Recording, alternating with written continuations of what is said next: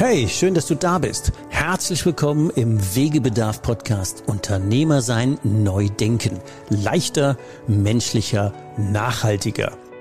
Ulrich hat bewiesen, dass es geht. Seinen Handel hat er trotz hartem Wettbewerb verdreifacht und gleichzeitig für sich die Ein-Tage-Woche eingeführt. Seit dem erfolgreichen Verkauf seines Unternehmens ist er Wegbegleiter für Unternehmermenschen wie dich, die auch ihre Lebensziele leichter menschlicher und nachhaltiger erreichen wollen. 100% pragmatisch. Gerne begleite ich auch dich auf deinem Weg. Deinem Weg in die Übernahme, deinem Weg in die Eintagewoche, deinem Weg zur Übergabe oder ganz einfach auf deinem Weg in dein nächstes Wunschlevel. Ich sag's mal so, lieber barfuß am Strand als Anzug im Hamsterrad. Fühl dich eingeladen. Es gibt Wegebedarf. Unternehmer sein, neu denken. Leichter, menschlicher, nachhaltiger. Gute Leute finden. Welches Unternehmen will das nicht? Wirklich gute Leute finden. Wie man der attraktivste Arbeitgeber in seiner Branche wird, besprechen wir heute aus der Praxis für die Praxis mit Dieter Funk in Kinsau, der nicht nur Brillen selber macht, handwerk, handwerklich und auch Dependancen unterhält in Berlin, in München, in Wien, Wien und demnächst auch in Düsseldorf. Und da braucht man natürlich wirklich gute Leute. Deswegen fange ich mal erstmal mit einem herzlich willkommen Dieter Funk im Podcast an. Ein Optikunternehmen gibt's ja überall, aber Leute, die Brillen wirklich, also die Stelle handwerklich hier vor Ort selber machen, da gibt's nicht viele. Also von daher ein besonderer Unternehmer in sehr stylischen Filialen. Wir hatten ja schon gesagt, in München, Berlin, Wien und demnächst auch in Düsseldorf. Die machen die Brillen handwerklich selber, maßgefertigt in den Betrieben. Und das ist ja sehr selten. 100 Prozent ungefähr aller anderen Brillen Optikläden kaufen in Asien und wo auch immer billig zu. Also hier wird handgefertigt und deswegen eine spannende Aufgabe, für die man auch wirklich gute Leute braucht. Was macht denn Funk Optik zum attraktivsten Arbeitgeber in deiner Branche? Der Anspruch an einen Arbeitgeber seiten der Arbeitnehmer hat sich in den letzten Jahren massiv verändert. Mhm. Und da ist ein Part die Abwechslung äh, im Job. Also einfach jetzt nicht nur ein klassischer Optiker zu sein, so wie es äh, fast 12.000 gibt in Deutschland, sondern einfach ein bisschen mehr zu machen. Und mehr zu machen heißt, äh, die Maßanfertigung, die ich, die ich in jedem Laden anbiete. Das ist schon mal etwas, was außergewöhnlich ist, weil es kein Optiker mehr kann. Das äh, habe ich mir zum Ziel gesetzt, das zu realisieren. Das haben wir vor über zehn Jahren etabliert mhm. und ist Bestandteil meiner Ladenkonzepte. Damit unterscheiden wir uns nicht nur mit der Jobbeschreibung, sondern auch von Mitbewerbern. Also es, äh, mehrere Fliegen mit einer Klatsche geschlagen. Mhm. Äh, hinzu kommt, dass äh, ein weiterer Traum war, äh, sobald ich die Größe des Ladens habe in Berlin zum Beispiel, da eine Mini-Manufaktur zu etablieren. Ja, auch realisiert. Wunderbare. Im Keller, wie, wie heißt das noch? Underground? Ja, im Funk, also im Funk Underground. Das ist wirklich im Keller, aber es ist ein Keller, der hat halt mal 2,80 Meter Deckenhöhe, hat 160 Quadratmeter, war prädestiniert für das.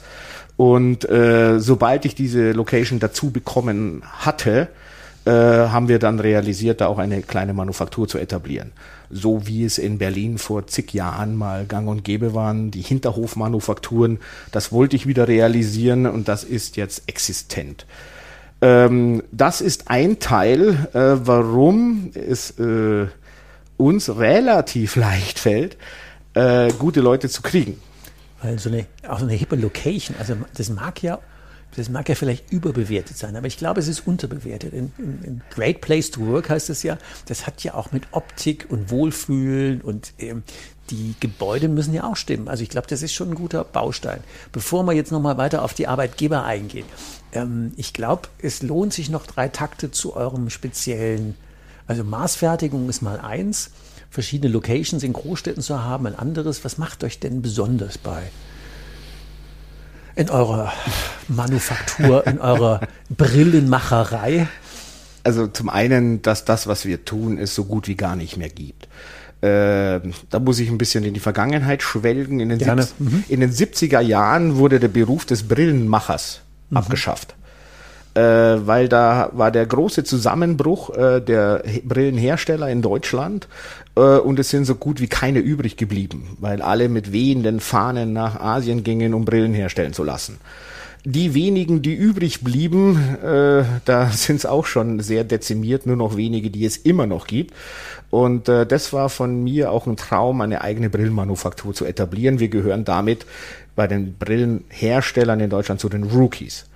Ähm, das zu bieten ist schon mal ein ganz wichtiger Aspekt.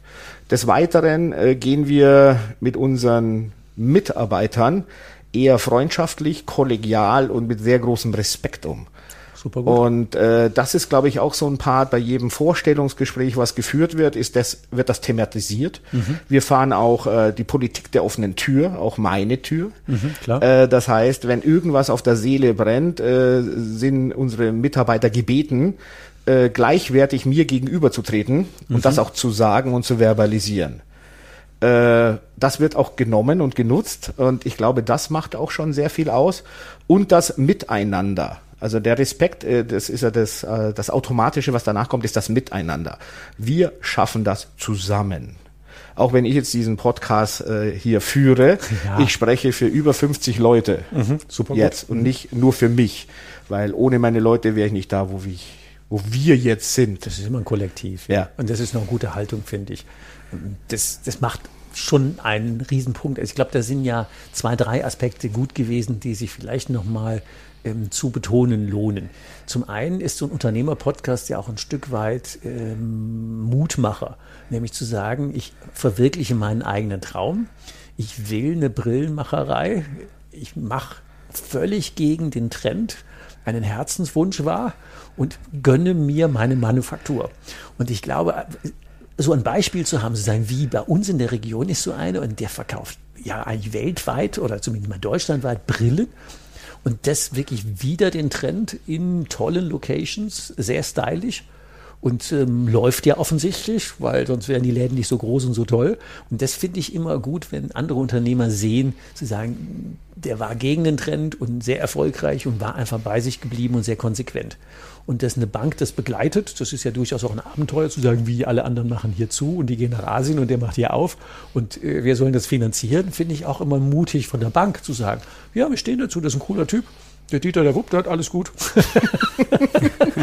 und ich finde, das, das kann man ja gar nicht genug betonen. Oder das, was du eben mit der Kultur gesagt hast, offene Tür. Ja, klar gibt es offene Türen und trotzdem Geschäftallure. Und zu sagen, nee, der Dieter ist einer zum Anpacken, dann gehen die Leute hin und sagen, ey, du, das mag ich gerade nicht. Oder wie muss ich mir das vorstellen? Ja, man muss sich es mal grundsätzlich so vorstellen, dass äh, ich alles in der Firma mache, was auch jeder andere macht. Also wenn ich zum Beispiel sehe, jetzt mal übertrieben gesagt, äh, die Toilette ist nicht sauber, scheue ich mich nicht, auch da mal äh, den Wischer in die Hand zu nehmen. Sehr gut. Weil in der Zeit, wo ich dann erkläre, hey, die Toilette ist nicht sauber, dann wische ich selber, in der Zeit habe ich schon selber gemacht. Ja.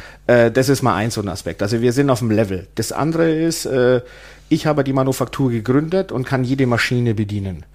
Also ich kann, äh, ich habe das alles äh, gelernt, auch wiederum von alten Brillenmachern und habe es den Leuten weitergegeben und jetzt bin ich sehr, sehr stolz darauf, dass meine Leute teilweise bei Schritten besser sind, wie ich je war.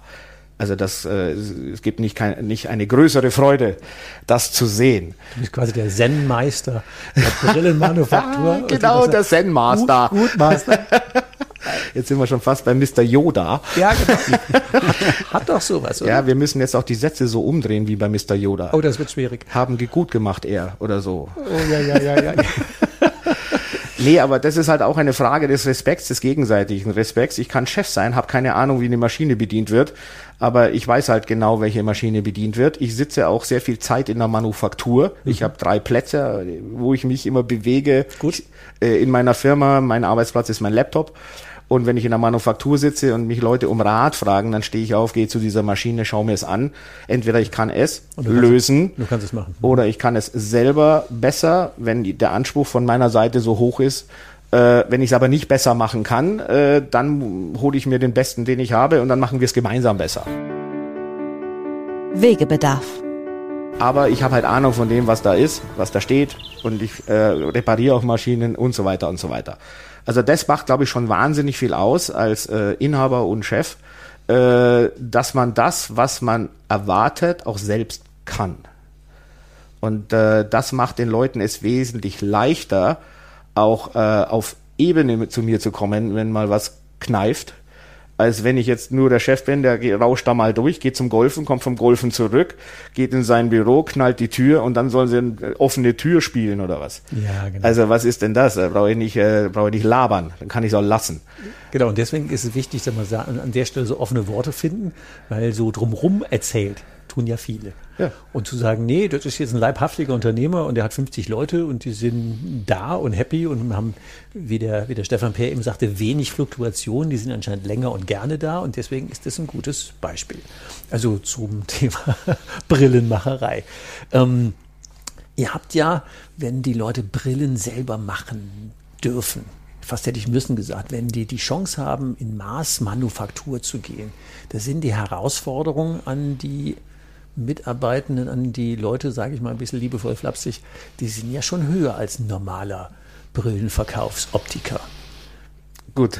ist der, wie groß ist denn der Markt für diese Leute, die das können und wollen? Gleich null. Gleich null. Die können. Die können. Wollen immer mehr.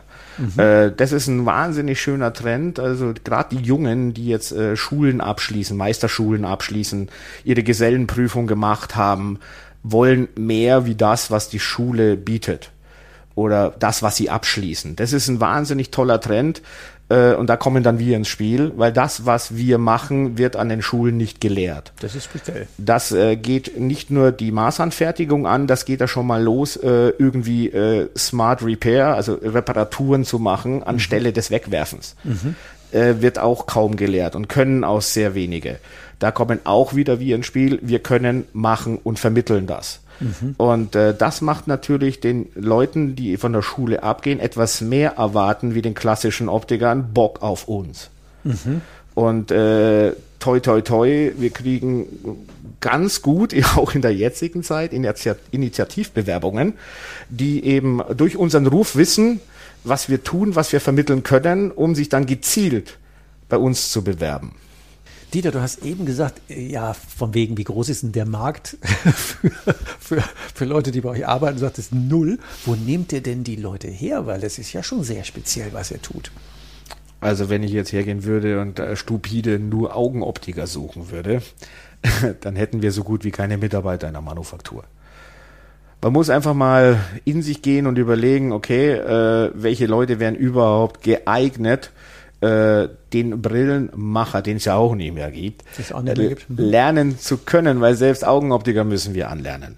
Also äh, habe ich mal überlegt, ja, äh, eine gewisse handwerkliche Fingerfertigkeit sollte irgendwie vielleicht schon vorhanden mhm. sein. Mhm. Und da ist mir dann eingefallen, ja mein Gott, das ist ja fast, also fast unendlich, wo ich da fischen kann. Leute, die feinmotorisch unterwegs ja, und die da, handwerklich gut arbeiten können. Und da haben wir jetzt Leute im Unternehmen. Das ist echt fantastisch. Wir haben zwei oder drei Schreiner. Wir haben, glaube ich, jetzt, äh, jetzt ja, drei Schreiner. Ja, gell? Mhm, okay. Also eine Schreinerin, die hat sogar noch Glasmalerei abgeschlossen und gelernt. Das ist speziell. Ja, sehr speziell. Also das ist vielleicht auch äh, das ist auch eine, die ganz weit vorne ist bei dem Freaky Friday.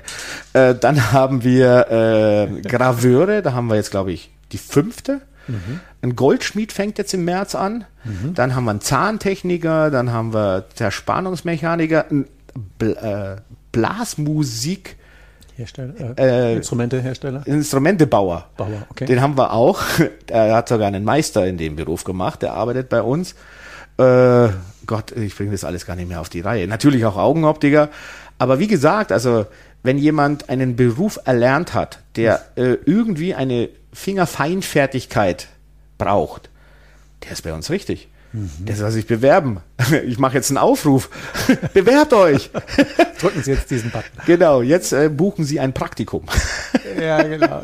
Das ist ja schon extrem cool, wenn man einfach mal die normalen ähm, Horizont verlässt und sagen, wer wäre denn noch für meine Branche geeignet, um da mal, wie heißt es so schön, Cross-Industry Innovation.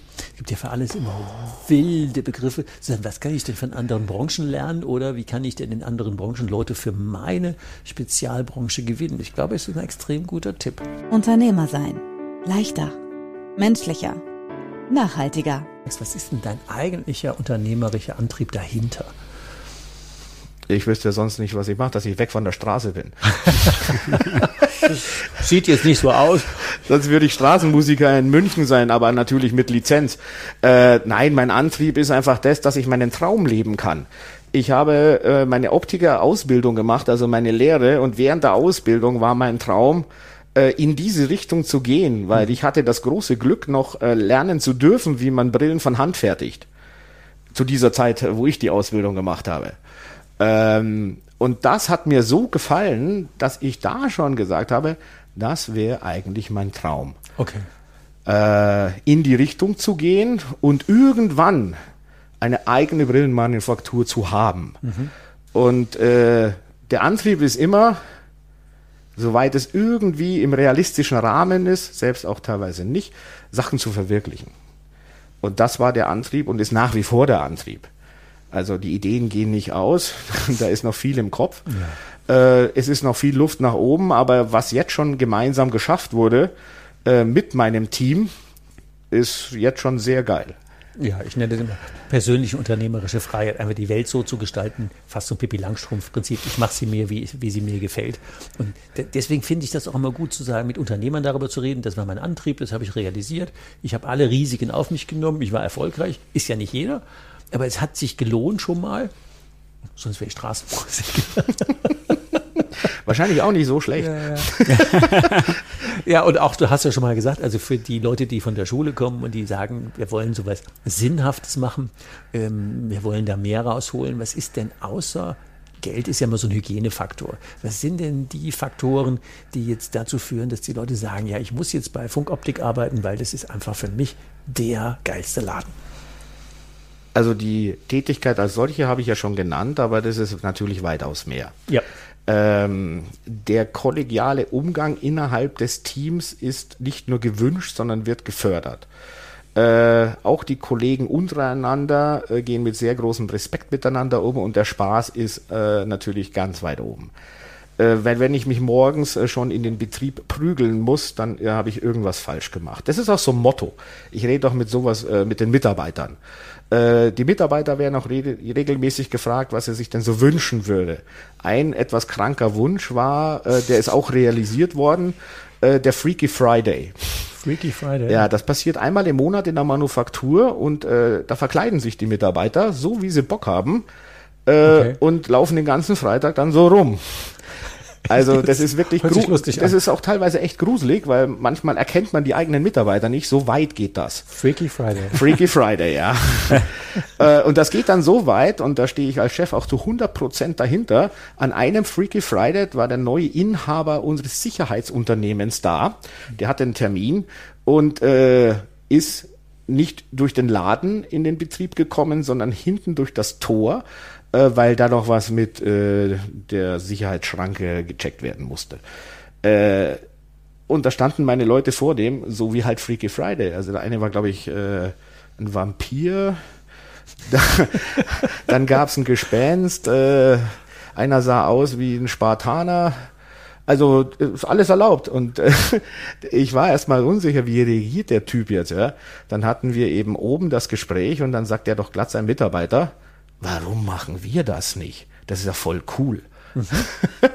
also das ist sowas, das kommt von den Mitarbeitern und äh, ich tue einen Teufel da irgendwie zu sagen, nö, das machen wir nicht, das ist ja zu krank, sondern äh, natürlich machen wir das.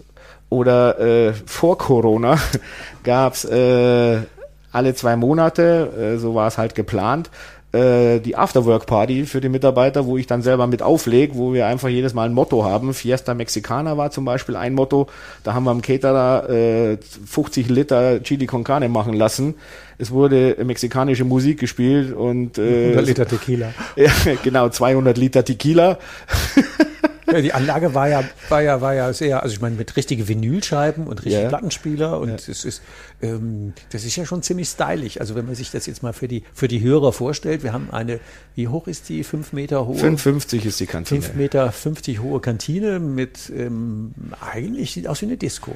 Mit einer riesigen Musikanlage, mit Mischpult, mit riesenlauten großen Boxen. Ja. Ähm, die Küche steht auf, was waren das für Paletten? Äh, das sind, äh, na, diese Gitterboxen. Gitterboxen? Ja. Genau.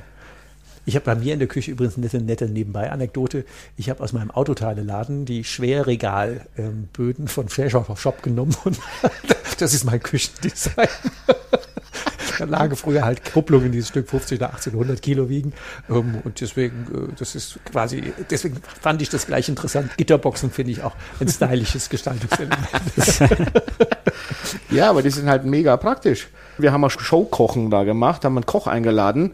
Äh, dann konnte ich eben den Herd, der ist ja flexibel am Starkstrom ange angeschlossen, den konnte ich dann verschieben, weil ich habe da an verschiedenen Stellen Starkstromanschlüsse, äh, damit eben auch er äh, für meine Mitarbeiter kocht und die noch sehen, wie es passiert. Also wir machen viel so Sachen, ja.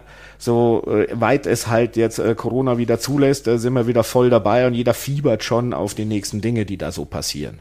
Ja, also deswegen ist auch ein cooles Beispiel, dem Raum zu geben, zu sagen, komm, jetzt, wir machen ja einen Podcast und wir wollen ja voneinander was lernen, aus der Praxis für die Praxis. Und so rumschwätzen wollten wir ja nicht so sagen, nee, mal sagen das so, wie das ist. Und da stehen halt die Gitterboxen und da ist die Disco und da ist das, der, der Billardtisch und da ist natürlich Klischees erfüllt, da ist natürlich auch der, der, der Tischkicker. Alles, was man so braucht, da ist natürlich die Kaffeemaschine und der Getränkeschrank und was man sonst alles so hat. Ja. Aber der eigentliche Spirit ist ja die Idee dahinter, dass es Raum dafür gibt, dass die Leute jetzt nicht einfach sich morgens bei der Arbeit verkleiden in, in früher falsch rum zu sagen, ziehe ich mal mein normales Leben aus, sondern bringe das Leben mit in den Laden und darf das da ausleben. Und wenn wir über attraktive Arbeitgeber mal jenseits Hygienefaktoren vom Geld reden, ist das natürlich der Fun-Faktor. Je, je, jünger die Leute werden, desto wichtiger wird es. Das ja. habt ihr für eine Altersklasse? Boah, in der Manufaktur haben wir, glaube ich, einen Altersdurchschnitt, also ich heb den massivst, äh, von 28 bis ja. 30. Ist jetzt der Altersdurchschnitt in der Manufaktur. Äh, Im Laden auch sowas. In der Buchhaltung äh, jobmäßig etwas älter. Aber äh, im Herzen und im Kopf sind die eigentlich auch um die 25 äh, weil Alter ist relativ, man ist so, wie man sich fühlt und wie man drauf ist. Also da kann ich einfach alles. Äh, in der Gesamtheit der Firma sind wir, glaube ich, bei 25 Altersdurchschnitt, wenn man vom Kopf her geht. weil äh, das ist halt einfach so ein Team, die passen zusammen und ob jetzt meine Buchhalterin 55 ist oder 25, äh, ist völlig egal, solange es passt. Und das passt einfach wie Arsch auf Eimer. Und das macht's halt auch. Und dazu kommen eben natürlich auch die Flexibilität, die wir entgegenbringen mhm. den äh, Arbeitnehmern genauso wie sie mir Flexibilität entgegenbringen. Mhm. Also wenn jemand sagt, hey, 40 Stunden Chef ist alles schön und gut, aber äh, ich will nur, will nur 30 arbeiten, kann man drüber reden, warum nicht? Warum nicht? Also ich wäre total bescheuert, wenn ich sage, nee, geht nicht und dann sagt er, ich gehe, dann sage ich, ja, dann hau doch ab, also dümmer ja. geht's ja gar nicht, äh, sondern dann wird das realisiert. Das wird dann auch im Team besprochen, ob wir das auffangen können, ob das auch okay ist für alle und dann werden, wird die Arbeitszeit auf 30 gesenkt, da gibt's überhaupt nichts zu krähen. Oder ich stelle da lieber noch jemand ein. Äh, aber es ist halt wichtig, dass diese Flexibilität da ist. Und wenn jemand nur 30 Stunden arbeitet und wir kotzen im Strahl vor, schaffen wir den Termin oder schaffen wir das in der mhm. Manufaktur, äh, dann sind es die Letzten, die auch nicht mal 45 durchrocken in der Woche. Mhm. Und äh, das kriege ich aber nur, wenn ich auch so flexibel bin. Ich kann ja nicht einerseits verlangen, du äh, mach mal Überstunden, mach mal mal 50er Woche äh, und dann äh, will der nur 30 arbeiten und ich sage, nö. Ja, also das kenne ich tatsächlich auch von meinem, ich hatte erzählt von meinem Autoteilladen früher und einer der Dinge, die am meisten gerockt haben, war, dass ich die Lebensziele meiner Leute zu Unternehmenszielen gemacht habe. Und ähm, was ein, nur an einem Beispiel, mein Leiter PKW-Lager, ähm, der ging am liebsten mit Hund und Frau am Rhein spazieren bei schönem Wetter. Und dem haben gesagt, du Reinhold, du, ob du 30, 40, 50 Stunden eine Woche arbeitest, du hast deine drei Kennzahlen und wenn schön Wetter ist, nimmst du einfach, Auto ist eh bezahlt, nimmst das Auto, nimmst du Hund, gehst mit deiner Frau spazieren. Ich, du musst nicht bei schönem Wetter im Lager. Mir reicht das, wenn das funktioniert. Du musst nicht da sein. Und wo sollte der sonst hingehen? Der hätte niemanden anderen Arbeitgeber gefunden, der konnte ich mir die Leute aussuchen. Also es sind auch keine gegangen. Also von daher kann ich es völlig nachvollziehen, wenn die ihr Leben mit in die Firma nehmen wollen, dürfen und sollen und nicht das irgendwie da abkapseln und dann woanders leben, aber bei mir nur arbeiten, das fand ich jetzt nicht so prickelnd. Also von daher kann ich es völlig nachvollziehen, finde ich mega cool, auch als Beispiel für andere, auch wenn uns jetzt vielleicht unsere Hörer vielleicht etwas für zu freakig halten. Aber zwischen dem, was oft ist, wir finden keine Leute, und dem, was ihr schon lebt, gibt es ja einen Haufen, einen Haufen Luft. Wie viele Unternehmen, Stefan, kennst du, wo das noch so intensiv gelebt wird, diese, ich sag mal, relativ menschliche Kultur, dass jeder einfach sein, wir machen Freaky Friday und wir hätten gerne 30 Stunden, rocken aber auch 50. Wie viele Unternehmen kennst du, die, wo das noch so ist? Ja, also nicht allzu viele. Also da fallen mir jetzt spontan eigentlich keine ein, ja. Also es gibt sicherlich dann ähm, in meinem Kundenstamm auch Unternehmen, die da eine andere Philosophie in den Tag legen, aber so in dem, in dem, in dem Format keine. Keine. Also von daher ist es ein gutes Beispiel zu sagen, Leute, wenn ihr ähm, wirklich massiv auf der Suche nach ähm, wirklich guten Mitarbeitern seid, überlegt mal, was wirklich gute Mitarbeiter denn gerne hätten in ihrem Leben. Und da haben wir jetzt ein paar gute Beispiele gehabt. Ich glaube ja, da hast du ein bisschen noch mehr davon ich glaube ja, dass es ja einen besonderen Wert hat für eure Kunden und für eure Mitarbeitenden, dass ihr so seid, wie ihr seid. Wie macht ihr euch diesen Wert denn bewusst? Gibt es da irgendeine Rituale? Gibt es da irgendwas, wie das im Alltag präsent gehalten wird? Im Arbeitsalltag. Ja, es wird präsent gehalten, weil äh, wir versuchen so intensiv und äh, so intensiv wie möglich äh, mit allen unseren Mitarbeitern zu kommunizieren, um was es denn geht. Äh, mein Anspruch in Qualität ist unfassbar hoch. Okay. Äh, ja, das hat vielleicht mit meinem Sternzeichen zu tun, aber das hat immer mit dem zu tun, wie ich eigentlich die letzten 30 Jahre Arbeitsalltag lebe. Äh, ich muss die aber mit auf die Reise nehmen, mhm. dass sie eben verstehen, äh, warum mein Anspruch so hoch ist. Weil wir wollen nicht äh, nur flexibel sein, die geilsten Mitarbeiter haben, sondern wir wollen auch die beste Qualität liefern. In dem Moment, wenn man die Mitarbeiter mitnimmt, äh, verinnerlichen die das so derbe, äh, dass die teilweise zu mir kommen, da muss ich schon fast bremsen. Weil es gibt auch zum Beispiel äh, der Überanspruch. Also wenn etwas perfekt ist und ich mache weiter, dann wird es weniger perfekt. Mhm. Äh, das muss ich manchmal schon erklären, weil der Anspruch ist auch seitens meiner Mitarbeiter mittlerweile enorm hoch. Und wenn wir was Geiles machen zusammen, dann feiern wir es auch ab. Er feiert es ab. Wir feiern es aber richtig ab. also wir brennen da fast schon die Hütte nieder. Äh, ich hoffe, es geht bald wieder in der Art und Weise, wie wir es äh, eben vor Corona gemacht haben. Äh, da wird auch einfach mal zusammen gefeiert. Äh, und da fährt auch keiner mehr mit dem Auto nach Hause. Also das möchte nee, ich dann nicht. Das geht auch nicht. Also die äh, haben auch schon hier mal in einer Gästewohnung äh, zu vielen Leuten gepennt, weil der Weg zu Fuß von der Firma hierher, das geht dann schon noch. Äh, nee, also wir feiern es ab, weil das ist auch ganz wichtig. Also wenn man was zusammen schafft, muss man es auch zusammen abfeiern. Und äh, da wird uns auch allen bewusst, weil dann fällt auch dieser Druck, den alle auch mit sich tragen, auch dann wieder ab äh, wie ein Sack Steine, weil den Druck nimmt man natürlich mit. Es kann locker sein, wie es geht. Äh, wir haben einen Termin zu erfüllen, wir haben das in der besten Qualität abzuliefern, es darf kein Fehler passieren. Ist natürlich auch schon ein Druckszenario. Mhm. Aber dieses Druckszenario muss man halt handeln und muss die Leute dann eben auch mitnehmen und äh, zusammen das Teilen auf Schultern verlagern, damit es gemeinsam auch geschultert werden kann. Und wenn es dann geschafft wird, ja, dann muss aber schon was los sein. Der, der, Chef tanzt mit oder säuft mit oder singt mit und dann ist gut. Ja, äh, oder singt vor. aber singt mit, tanzt mit, trinkt mit auf jeden Fall. Ja. Das ist schon mal gut. Ja. Du hast erzählt, dass ihr zwei Kollektionen vollständig hier in Deutschland zu aktuellen Lohnkosten in Deutschland selber fertigt. Da könnte man sich einen eigenen Podcast drüber machen. Aber spannend wäre jetzt noch in dieser Folge zu sagen, es gibt auch eine Kollektion, die läuft in Asien. Und es gibt ja ganz viele, die sagen, ja, siehst du, guck mal, und da doch Billigfertigung. Und da wäre es, glaube ich, noch wichtig zu erzählen, wie geht ihr denn mit euren asiatischen Lieferanten um? Wie ist denn da die Kultur verankert? Auf ein Wort. Gut, dass du es ansprichst. ja, es ist richtig. Wir haben drei Kollektionen insgesamt und äh, die äh, zwei Kollektionen, die wir halt in Deutschland fertigen, ist äh, die Marke Dieter Funk und äh, Sashi Schuster.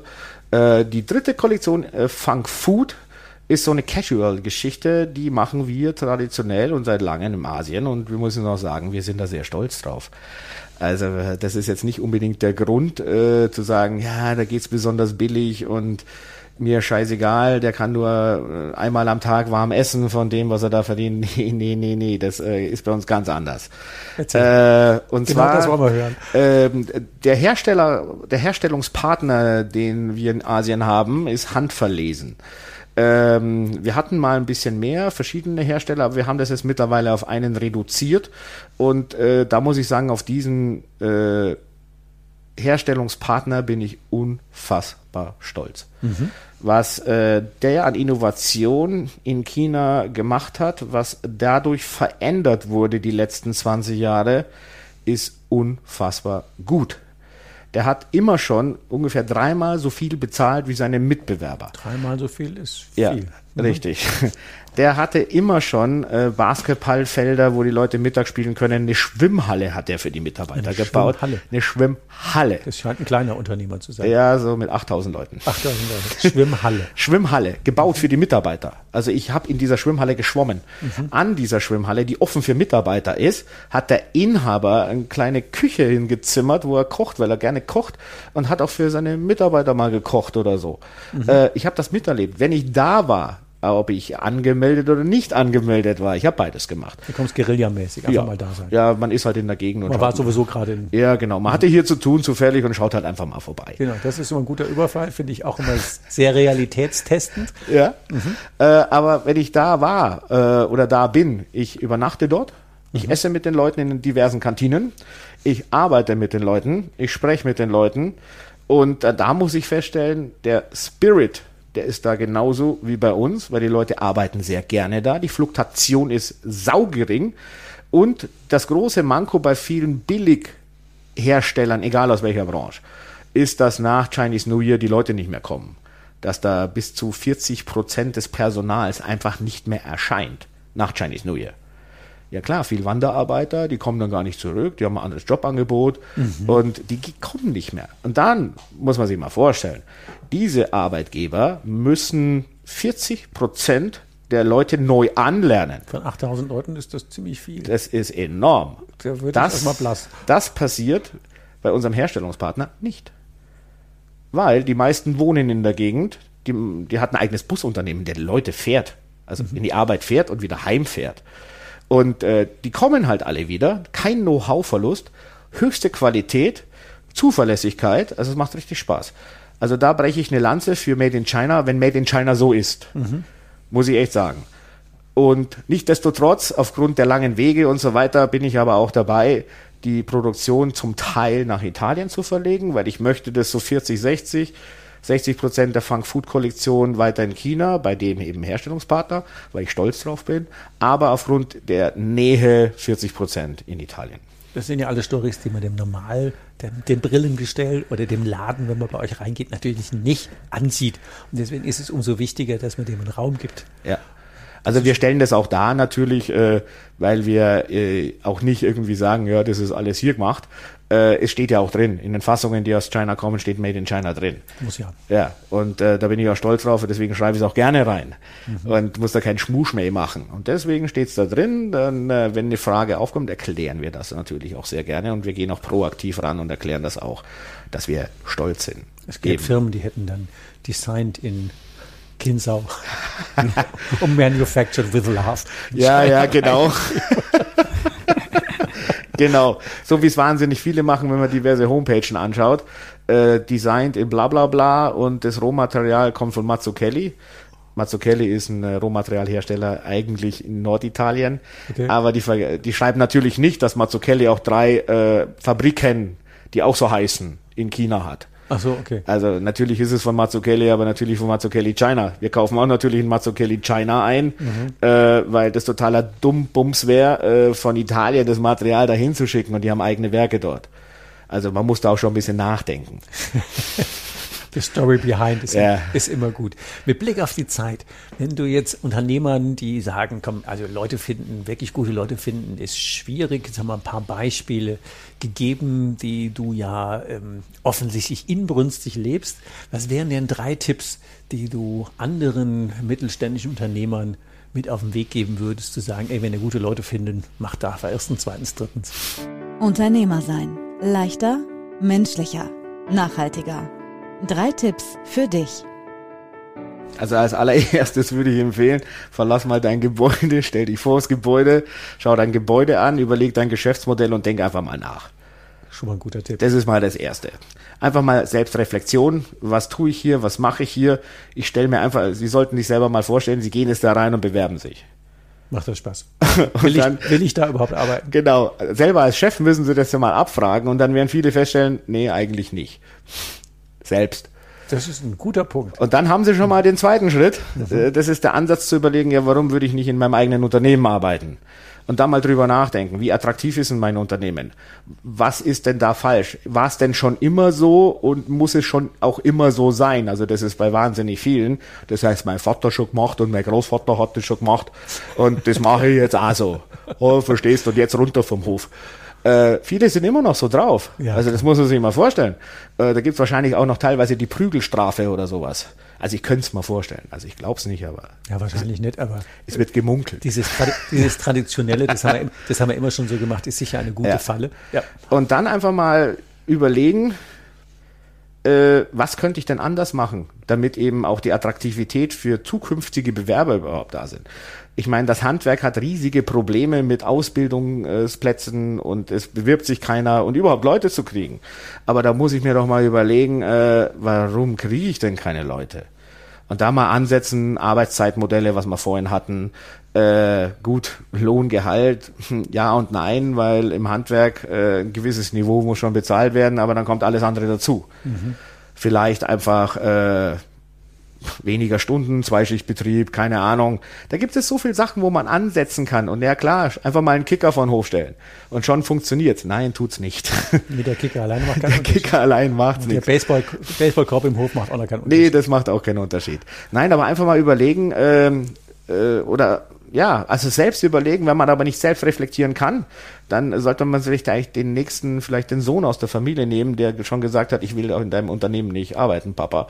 Äh, ich studiere und mache Jura oder so. Einfach mal den mal beiseite nehmen und sagen, warum willst du bei mir nicht arbeiten? Was könnten wir denn verändern? Der muss ja nicht gleich anfangen. Einfach mal auch Leute draufblicken lassen, wenn ich selbst nicht kann und da dann äh, die Veränderungsansätze auch wirklich durchführen und nicht so halbschadig. Ja, ich könnte es mir vielleicht schon vorstellen, aber ich weiß nicht, sondern nein, einfach machen. Und dann, glaube ich, kommen sehr viele Ansätze im Gespräch und auch Ideen auf, die äh, mich dann jetzt reinversetzt in diese Person attraktiver machen wie andere. Und wenn alle anderen auf die Ideen kommen, dann müssen wir wieder voraus. Dann ist man wieder einen Schritt weiter. Ich hatte neulich ein Gespräch mit einem Stahlunternehmer, Stahlbau, 100 Mitarbeiter, äh, also wirklich extremes Handwerk. Ähm, Wesermarsch, wie sagte der Unternehmer, die letzten fünf Buchstaben von Wesermarsch würden ja schon ungefähr bedeuten, wo man dann am, an der Welt wäre. Also von daher haben die jetzt nicht so die brutale Auswahl an, der kann sich aber vor Bewerbern tatsächlich nicht wehren. Der macht folgenden Trick bei 100 Mitarbeitern hat der auch relativ viele Praktikanten. Und dann hat der gesagt, wie kommen wir denn an Praktikanten und Azubis? Dann hat der so ein, auf seiner Website eine Buchungsmöglichkeit eingebaut, zu sagen, ich will mal, Barcon heißt der Laden, ich will mal bei Barcon vier Wochen in der Fertigung arbeiten. Und dann bucht der potenzielle Schüler, weil er sagt, was soll denn der in der Bewerbung schreiben? Der soll einfach buchen. Ich kann da bei 15-Jährigen, was soll der schreiben? Ich trage ich trage äh, Nikes oder Adidas, was, ist, was soll der da reinschreiben? Ich kann Mofa fahren. Der, der hat doch nichts. Also der soll dann einfach buchen und sagt, okay, ich buche jetzt vier Wochen in der Fertigung oder vier Wochen im Service oder vier Wochen in der Buchhaltung oder im Lager. Und dann kriegt er eine Bestätigung zu sagen, prima, super Dieter, dass du bei uns anfängst. Ähm, wir freuen uns am 1. Dezember auf dich. Hier ist übrigens ein 100 Euro Gutschein, da kaufst du ein paar Sicherheitsschuhe und ein T-Shirt und ein Cup. Die haben wir bei uns im Shop. Und vom Rest machst du irgendwie was auch immer und dann freuen wir uns. Und dann haben seine Leute gesagt, ja, und wenn der nichts taugt? Und dann hat der Gunnar heißt, der gesagt, also, wenn der ein Honk ist, dann fängt er vielleicht um 7.30 Uhr an mit seinem Praktikum und dann hört das Praktikum um 7.31 Uhr wieder auf. Wo haben wir denn da ein Problem? Ja, Chef, ja, dann können wir das machen. Und seitdem haben die so eine Fülle von, die haben die volle Auswahl. Und wenn die mit den T-Shirts, die die ja dann auch anziehen, so an der Schule rumläuft, ich habe da gearbeitet. Und das sind so, so ganz super kleine Tricks. Äh, der ist ähnlich wie du als Unternehmer total, total entspannt. Ähm, ich habe auch einen Podcast mit dem aufgenommen, deswegen habe ich da so intensive Einblicke gehabt. Und das sind ähm, einfach so coole kleine Tricks, wo mir den Leuten den Zugang einfacher macht. Und wenn die dann sagen, ja, das macht aber Spaß, da kann ich mit die Lehre auch machen und dann ziehen die. Also bei dem ist zum Beispiel so, wenn einer 25 Jahre im Unternehmen ist, das war gestern. Ab dem 40. gibt es einen Blumenstrauß. also die sind dann schon ein bisschen Und so Stories, ich finde die ja so faszinierend. Also gerade deine Tipps zu sagen, stell dich vor den Laden und guck mal, würdest du da arbeiten wollen. Das ist so brutal wichtig. Ähm, aus der Blick eines jungen Menschen, eines Mittelalter, keine Ahnung, warum würde ich da arbeiten wollen? Also da, da könnte man jetzt noch länger drüber ähm, schwelgen. Jetzt haben wir aber auch schon, schon 39 Minuten geschwelgt. Also ich glaube, wir sagen herzlichen Dank an euch äh, Zuhörer, dass ihr wieder dabei wart. Und ich hoffe, wir waren nicht zu provokativ, sondern ihr nehmt einfach die Ideen mit und sagt, ja stimmt, denke ich mal drüber nach, weil irgendwie das Unternehmen enkeltauglich machen, was die Kultur angeht, ähm, der ändert sich ja viel. Also von daher seid herzlich eingeladen, gerne nachzufragen. Also von daher habt eine gute Zeit und äh, genießt euer Unternehmersein und gestaltet so, wie euch das angemessen ist. Macht einfach euer Ding da draußen und gestaltet einfach Zukunft für eure Leute. Herzlichen Dank und macht's gut. Bis zur nächsten Folge. Tschüss. Du hast noch mehr Wegebedarf? Was brauchst du, um dein Unternehmersein leichter, menschlicher und nachhaltiger zu gestalten? Abonniere unseren Podcast, um keine Folge mehr zu verpassen. Denke bitte an eine ehrliche Bewertung der Folge und leite den Podcast gerne an andere Unternehmermenschen weiter, damit sie auch von den Tipps und Ideen profitieren. Magst du mehr von Ulrich haben? Ihn live erleben? Melde dich gerne, wenn du Ulrich für dich als Coach oder Mentor gewinnen magst. Oder wenn du ihn als Speaker, Moderator oder Trainer zu deiner nächsten Veranstaltung einladen magst um von seinen pragmatischen Out-of-the-Box-Impulsen zu profitieren. Von Unternehmer zu Unternehmer auf Augenhöhe. Nutze mich gerne für deinen individuellen Weg als Mentor und schließe dich gerne eine unserer Hike und Strike Jahresgruppen für Unternehmermenschen an. Du kennst ja mein Motto, lieber barfuß am Strand als Anzug im Hamsterrad.